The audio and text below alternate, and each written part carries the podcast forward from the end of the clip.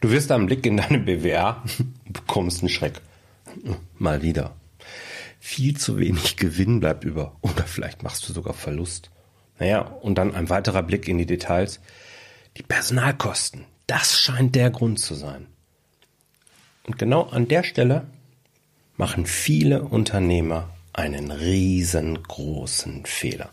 Welchen ich meine? Darum geht's heute. Und ich freue mich, dass du dabei bist.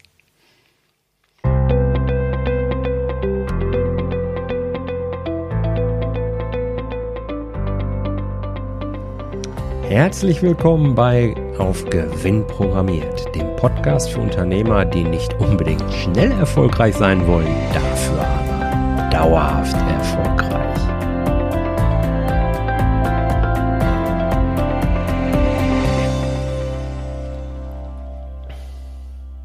Hallo und herzlich willkommen bei der 54. Episode von Auf Gewinn programmiert. Mein Name ist Jörg Groß und ich bin dein Business Mentor. Meine Kunden machen aus einem Business, das Zeit und Nerven frisst, ein Unternehmen, das wirtschaftlich gesund ist und Spaß bereitet. Sie lernen nämlich, wie sie mit ihren Zahlen und ihrem Bauchgefühl ihr Unternehmen auf Gewinn programmieren können, auch wenn sie zunächst gar keine Ahnung vom BWL und Buchhaltung haben. Tja, und heute geht es also darum, wie kann ich Personalkosten im Verhältnis oder die, wie kann ich die Personalkostenquote senken? So, ohne Mitarbeiter rausschmeißen zu müssen. Zumindest nicht zwingend. Zunächst mal, was ist überhaupt ein wirtschaftlich gesundes Unternehmen für mich? Nach meiner Definition erfüllt ein wirtschaftlich gesundes Unternehmen unter anderem zwei Kriterien. Kriterien Nummer eins, die Liquiditätsreserve darf mindestens sechs Monate sein. Was das ist, dazu gibt es eine Podcast-Folge und die verlinke ich dir natürlich in den Show Notes. Das zweite Kriterium ist eine gesunde Kostenstruktur, die dann ein Gesamtergebnis, also Gewinn, von mindestens 20 Prozent vom Rohertrag erlaubt. So. Und nun ist es ja so, dein Mitarbeiter und die Werbung, die du so schaltest, sind ja die wesentliche Quelle für deinen Umsatz und eben auch für deinen Gewinn. Entsprechend habe ich es mir zur Angewohnheit gemacht, diese beiden Kostenblöcke auch zusammenzufassen und sage, dass die Summe aus den Personalkosten und den Werbungskosten nicht größer sein sollte als 55 Prozent des Rohertrags und das egal in welcher Branche. Offen gestanden, wenn ich in viele BWAs da draußen so reingucke, dann gilt zumindest mal für die meisten Unternehmen, das passt nicht ganz. Und dann kommen eben viele Unternehmer auf die Idee, habe ich doch schon immer gesagt, die Personalkosten sind zu hoch, ich muss Leute abbauen, sonst ist die Zukunft meines Unternehmens gefährdet. Das ist aber nach meiner Auffassung extrem vorschnell äh, zurück, äh, Schlussgefolgert und in den meisten Fällen sogar ein echtes Eigentor. Denn was passiert denn wirklich, wenn wir Mitarbeiter freisetzen? In der Regel bekommen wir nur, nur die Mitarbeiter weg, die, naja, nicht, nicht so dolle Leistung bringen. Also die sind in den meisten Unternehmen zumindest mal dabei. Und es gehen dann eben Leute, die, ja, eigentlich nachhaltige Kenntnisse haben, wertvolle Erfahrungen mitbringen und die im Wesentlichen einen Kern des Unternehmens auch ausmachen. Kurz zusammengefasst, es wird Substanz abgebaut. Egal, wen du letzten Endes rausnimmst, irgendwelche Substanz wird abgebaut in deinem Unternehmen und die Substanz ist für den wirtschaftlichen Erfolg ganz maßgeblich. Und was bedeutet das, wenn am Ende Substanz abgebaut wird? Meistens wird dann auch mit den Personalkosten Umsatz und Gewinn in der Folge runtergehen. Und das ist ja genau das, was wir eben nicht wollen, denn dann ist die Personalkostenquote wieder genauso schlecht. Also, was kann man stattdessen machen? Was ist die Lösung, wenn ich von meiner Personalkostenquote in Summe mit der Werbung größer als 55 Prozent des Rohertrags bin. Vor allen Dingen möchte ich dir sagen, stell dir hier die richtige Frage. Nämlich, wie könnte ich aus meinem Personal mehr Rohertrag herausholen? Nimm den weißen Zettel und mach einfach ein paar Gedanken und form, schreib sie auf. Mach ein Brainstorming. Formuliere, schreib einfach alle Ideen, die dir gerade in den Kopf ein, kommen raus. Keine Grenzen. Und dann geht's los. Ich denke, der wichtigste Punkt, um ein motiviertes Team zu haben, das gerne für dich arbeitet und wo man, wo du ganz viel von erwarten kannst, ist, sei ein Vorbild. Führe dein Unternehmen, deine Mitarbeiter mit echten Werten, Werte, hinter denen du als Person, als Unternehmer auch wirklich stehst und zeige das, trage sie nach außen in deinem Handeln, in deinem Reden, in deinen Entscheidungen. Kommuniziere deine Vision, das, wo du hin willst und auch dein Warum. Nimm deine Mitarbeiter mit, begeistere sie für deine Idee. Mach aus Betroffenen Beteilige und schätzige, schätze ihre Meinung. Das ist so wichtig und du glaubst gar nicht, wenn du das in der Vergangenheit noch nicht vielleicht so gemacht hast, was da für ein Potenzial in deinem Unternehmen steckt. Da sind so viele Mitarbeiter, die direkten Kunden, Kundenkontakt haben und die dir genau erzählen können, wo in deinem Unternehmen Verbesserungspotenzial lauert und wo eben nicht. Lass deine Mitarbeiter wirklich spüren, und zwar wirklich jeden Mitarbeiter, dass du mit ihnen gemeinsam das gesamte Unternehmen weiterentwickeln möchtest. Das ist vermutlich der wichtigste Punkt und ich verweise hier auch nochmal auf das Interview mit dem Bernd Gerob, das ich geführt habe, wo diese Punkte auch rauskommen. Das ist so entscheidend. Und dann kannst du natürlich auch noch deine Zahlen zugrunde legen, äh, zu Hilfe nehmen und sie schön als Werkzeug einsetzen, um noch pointierter vorzugehen. Im ersten, ersten Segment, da geht's um dein Team. Analysiere dein Team. Unterteile dein Team doch mal in A, B und C Mitarbeiter. A-Mitarbeiter, das sind deine Stars. Das sind die, die sowieso für dein Unternehmen brennen, die eine tolle Leistung erbringen und die wahnsinnig gerne deine Produkte verkaufen. Aber frag dich doch mal, was könntest du diesen A-Mitarbeitern mitgeben? Was könntest du ihnen ermöglichen, damit sie vielleicht noch mehr Rohertrag erwirtschaften können? Ja, gibt es Möglichkeiten, ihnen das, den Arbeitsalltag noch einfacher zu machen? Das wäre doch genial. B-Mitarbeiter. Das sind Mitarbeiter, die bringen viel Potenzial mit, die wollen auch, aber können ihr Potenzial aus unterschiedlichen Gründen noch nicht abrufen. Vielleicht, weil sie noch gar nicht so lange dabei sind und einfach noch ein bisschen Erfahrung brauchen, ein bisschen Führung äh, brauchen, Entschuldigung. Aber da ist großes Potenzial da. Und welche Maßnahmen darfst du diesen B-Mitarbeitern nun zuteilkommen lassen, damit sie zu A-Mitarbeitern werden? Tja, und dann gibt es ja da auch noch diese C-Mitarbeiter. Das sind jetzt so die Underperformer in meiner Definition.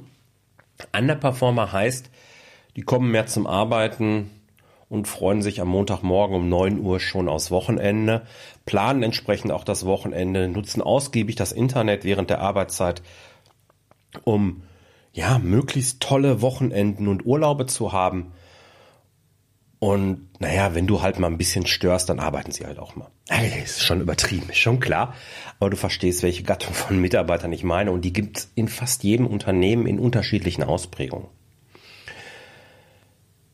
Jetzt sage ich auch, dass diese zehn Mitarbeiter, da steckt viel Potenzial, weil auch diese Mitarbeiter haben sich ja irgendwann mal bei dir beworben und in den allermeisten Fällen unterstelle ich den Leuten, dass sie auch wirklich motiviert waren.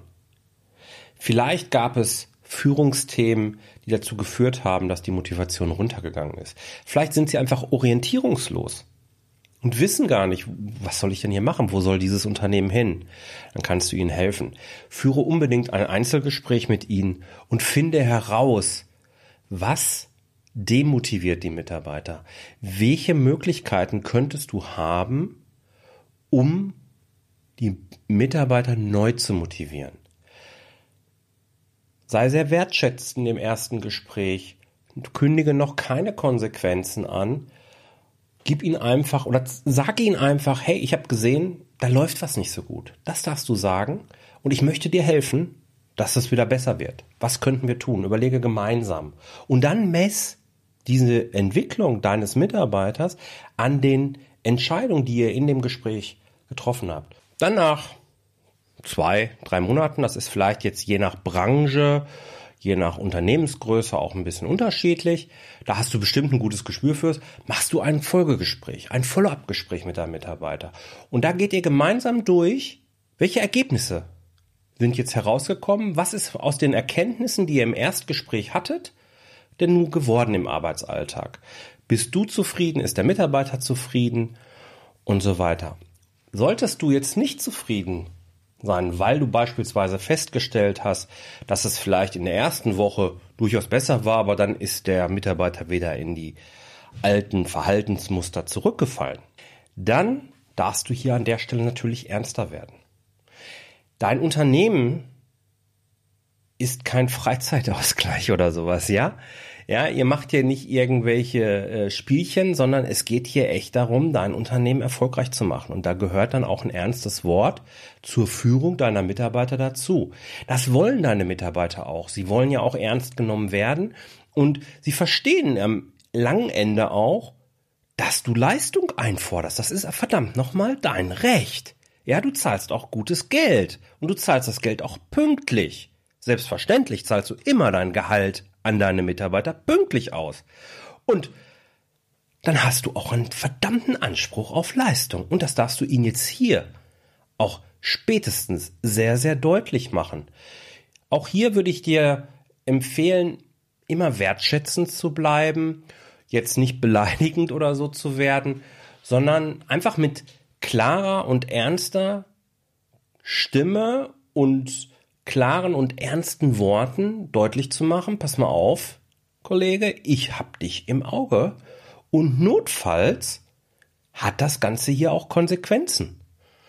Und wenn es dann nicht besser wird, hey, dann hat der Mitarbeiter es nicht verstanden, dann wirst du ihn auch egal mit welcher Führung, gerade wenn du ein Vorbild bist, so wie ich das vorhin skizziert habe, du wirst es nicht schaffen.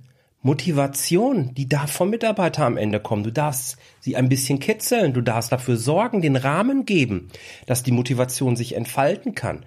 Darfst dem Mitarbeiter eine zweite und eine dritte Chance vielleicht auch geben, aber dann ist auch irgendwann Schluss. Notfalls und aber auch nur im Notfall tauschst du diesen C-Mitarbeiter aus weil sonst nämlich Folgendes passiert. Wenn diese Mitarbeiter durchkommen, werden sie immer die B-Mitarbeiter und auch die A-Mitarbeiter ein Stück weit demotivieren. Sie werden sie runterziehen. Und das ist ja genau das, was wir nicht wollen. Wir wollen hungrige, wir wollen begeisterte Mitarbeiter haben, die gerne für dein Unternehmen arbeiten und die ein Stück weit mit dir für deine Idee brennen. Und das schaffst du nicht mit Leuten, die einfach nur im Internet rum, äh, rum, rumzoppeln. Also notfalls, aber bitte nur im Notfalls darfst du dann auch mal über einen Kündigungsprozess reden und dann pack die Mitarbeiter auch sofort raus. Ja, also dann stell sie notfalls frei, such dir Leiharbeiter, wie auch immer. Da ganz konsequent, das wirkt. Nicht nur bei dem Mitarbeiter, den du freigestellt hast, sondern vor allen Dingen auch im Team, weil die genau wissen, okay, der meint es wirklich ernst. Ganz wichtig, ich betone das hier nochmal, ist der allererste Punkt, sei ein Vorbild. Nur dann, wenn diese Wertschätzung, nur dann, wenn das alles funktioniert und bei deinen Mitarbeitern rüberkommt, nur dann wirken solche Maßnahmen nicht schädlich für die Teammotivation. Nur dann entsteht keine Angst, oh mein Gott, das Schiff haut jetzt mit der, mit der Brechstange dazwischen. Nee, nee, die verstehen dann schon, warum du einen Mitarbeiter freisetzt und sind meistens dann auch deiner Meinung. Also, aber auch nur dann. Was hast du sonst noch für Möglichkeiten? Naja, analysiere deine Verkaufsprozesse. Ja, aber am Ende verkaufen deine Mitarbeiter ja deine Produkte. Und da könnte jetzt ein Blick in deine Produktergebnisrechnung, sofern du eine vorliegen hast, und die empfehle ich dir unbedingt, ähm, könnte dir hier sehr gut helfen. Die Produktergebnisrechnung sagt dir, wie viel Geld du am Ende wirklich mit deinen Produkten verdienst. Und damit meine ich jetzt nicht nur die direkten Kosten, die Produktkosten, die es gibt, sondern eben auch alle anderen Kosten. Das ist also mit Schlüsseln und so weiter und so fort. Da kann ich nochmal eine separate Folge irgendwann zu machen. Ähm, das ist eine unheimlich wichtige und erhellende äh, Information, die du rausziehen kannst. Ähm, ja, gib mir gerne mal Feedback, wenn das etwas ist, was dich interessiert. Also, wenn du eine solche Produktergebnisrechnung hast, dann siehst du, wie viel Ertrag erwirtschaftest du mit welchem Produkt.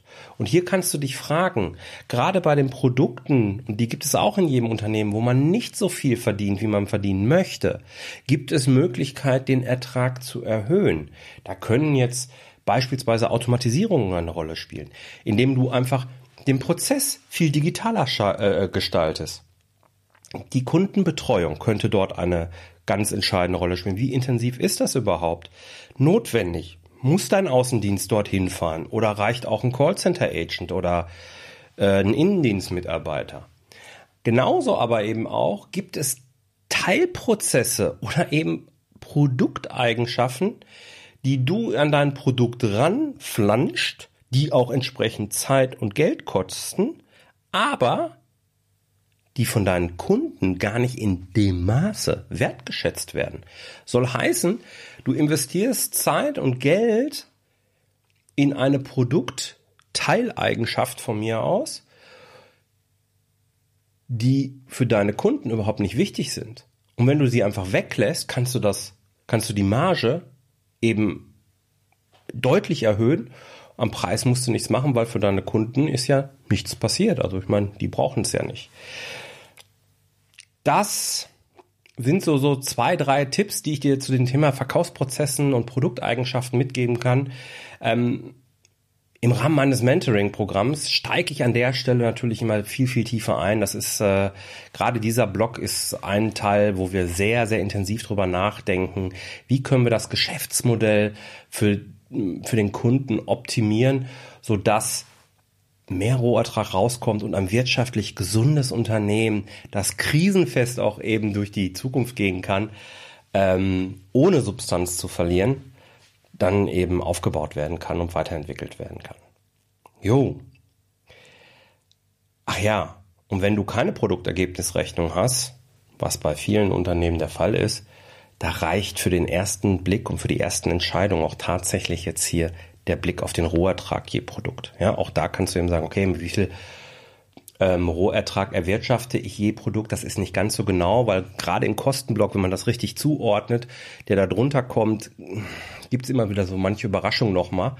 Aber für eine erste Einschätzung, wenn die, äh, wenn gerade der Druck vielleicht ein bisschen größer ist, da reicht dann auch mal der Rohertrag aus, um, um solche Entscheidungen erstmal ableiten zu können. Und wenn du da Hilfe brauchst, wie gesagt, dann melde dich einfach bei mir gerne.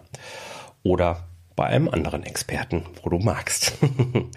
das soll es dann auch schon für heute gewesen sein mit der 54. Episode deines auf Gewinn programmiert Podcasts. Die Show Notes findest du wie immer unter jörg-roos.com slash 054 oder eben in der Podcast-App, mit der du diese Episode gehört hast. Ich danke dir für deine Zeit, hoffe, dass du wieder was mitnehmen konntest.